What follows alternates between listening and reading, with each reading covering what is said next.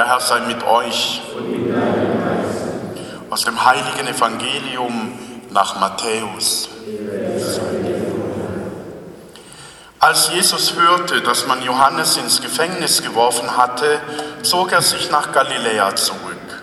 Er verließ Nazareth, um in Kapharnaum zu wohnen, das am See liegt, im Gebiet von Sebulon und Naphtali. Denn es sollte sich erfüllen, was durch den Propheten Jesaja gesagt worden ist. Das Land Sebulon und das Land Naphtali, die Straße am Meer, das Gebiet jenseits des Jordan, das heidnische Galiläa. Das Volk, das im Dunkel lebte, hat ein helles Licht gesehen. Denen, die im Schattenreich des Todes wohnten, ist ein Licht erschienen. Von da an begann Jesus zu verkünden, kehrt um, denn das Himmelreich ist nahe. Als Jesus am See von Galiläa entlang ging, sah er zwei Brüder, Simon, genannt Petrus, und seinen Bruder Andreas. Sie warfen gerade ihr Netz in den See, denn sie waren Fischer. Da sagte er zu ihnen, kommt her, folgt mir nach, ich werde euch zu Menschenfischern machen. Sofort ließen sie ihre Netze liegen und folgten ihm. Als er weiterging, sah er zwei andere Brüder, Jakobus, den Sohn des Zebedäus, und seinen Bruder Johannes.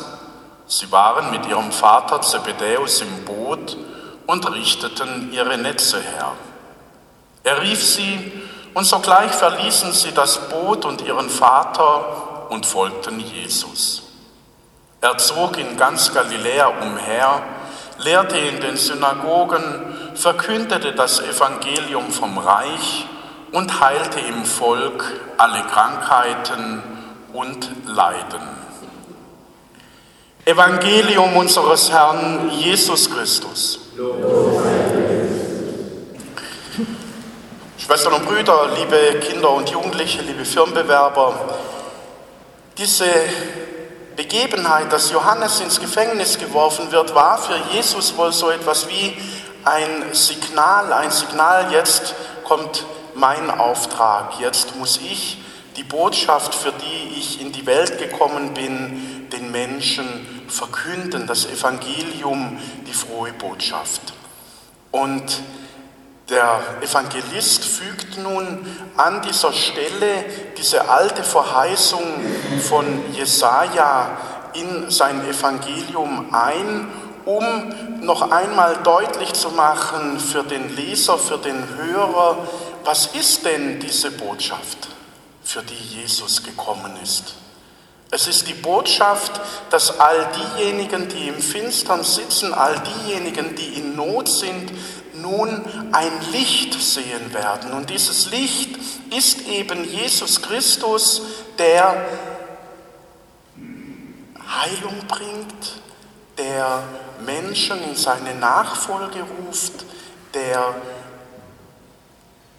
die Gesetzmäßigkeiten, die in dieser Welt gelten, dass der Starke stark und der Schwache schwach ist, auf den Kopf stellt. Und so beginnt er seine Predigt mit dem Wort kehrt um. Und das Wort Metanoide im Griechischen meint da damit nicht nur eine Kehrtwende, sondern es geht da eigentlich mehr um eine innere Haltung, um einen Perspektivwechsel, dass wir einen Blickwechsel in unserem Leben vornehmen, dass wir auf das, was wir gerade fixiert sind, nicht mehr den Blick richten, sondern uns ausrichten auf dieses Licht, auf Jesus. Und das führt zu Veränderungen in meinem Leben.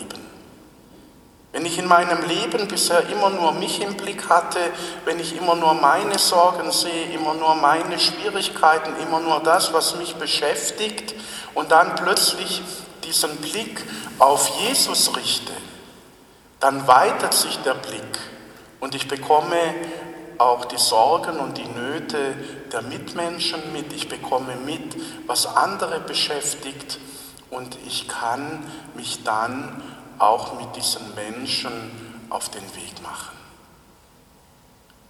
Wenn ich einen Perspektivwechsel vollziehe und mich nicht mehr nur an dem orientiere, was mir gerade vorgegeben wird, nämlich dass Erfolg, Geld, Familie, Häusle baue und so weiter der Sinn meines Lebens ist, sondern mich auf Jesus ausrichte, dann entdecke ich, dass das alles schöne Dinge sind und alles toll ist, aber meinem Leben letztendlich nicht die Fülle gibt. Wenn ich den Perspektivwechsel vollziehe, dann komme ich auch mit meiner eigenen Sehnsucht nach Geborgenheit, nach Liebe, nach Angenommensein in Berührung. Und das geschieht dann im weiteren Verlauf des Evangeliums. Er ruft nämlich Menschen in seine Nachfolge. Und die brechen sofort auf, die lassen alles stehen und liegen. Da gibt es zwei mehr Möglichkeiten, aber zwei, die mir da wichtig geworden sind bei der Vorbereitung. Zwei Möglichkeiten. Die eine, das sind Israeliten, gläubige Menschen, Kinder ihrer Zeit, die wissen, wenn ein Rabbi durchs Land geht und sich Jünger sucht, dann ist das wie so ein Ritual. Er sagt, komm, die kommen hinter ihm her, sie sind für eine bestimmte Zeit mit ihm unterwegs und dann gehen sie wieder in ihre Familie, in ihre Berufe und gründe vielleicht selber eine Schule, indem sie durchs Land gehe, sage komm und so hat sich das immer weiterentwickelt. Oder aber Jesus trifft mit diesem Wort Kehr um ihre Sehnsucht. Und dort, wo wir in unserem Herzen berührt werden, dort, wo wir unserer Sehnsucht Raum geben, da kommt eine andere Dynamik in unser Leben.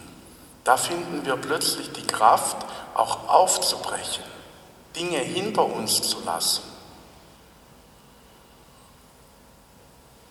Und ich glaube, dass das bei diesen jungen Männern der Fall war. Und ich glaube auch, dass das heute immer wieder geschieht.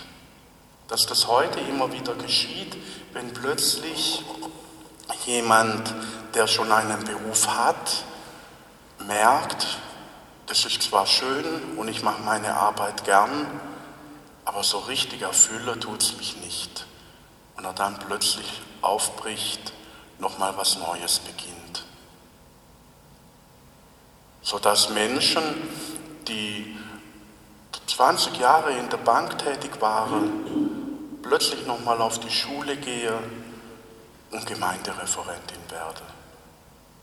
Sodass junge Männer, und das erleben wir heute eigentlich eher so, deshalb sind die Kapläne, die Vikare heute meistens Mitte 30 bis 40 Jahre alt, weil sie nicht direkt von der Schule diesen Weg gehen, sondern einen Beruf ergreifen und dann im Laufe der Zeit merken, das ist es nicht, was mein Leben erfüllt, das ist es nicht, was ich leben möchte und dann sich auf den Priesterweg machen.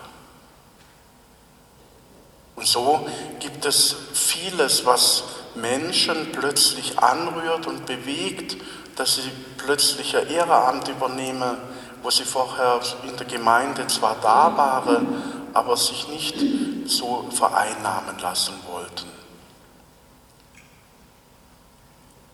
Und darum geht es, glaube ich, auch in unserem Leben heute dass wir diesen Blick wieder dafür bekommen, was ist es, was Gott mit mir in meinem Leben vorhat.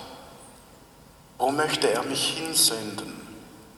Wo ist heute das Volk, das im Dunkel lebt, wo ich als Licht hinkommen soll?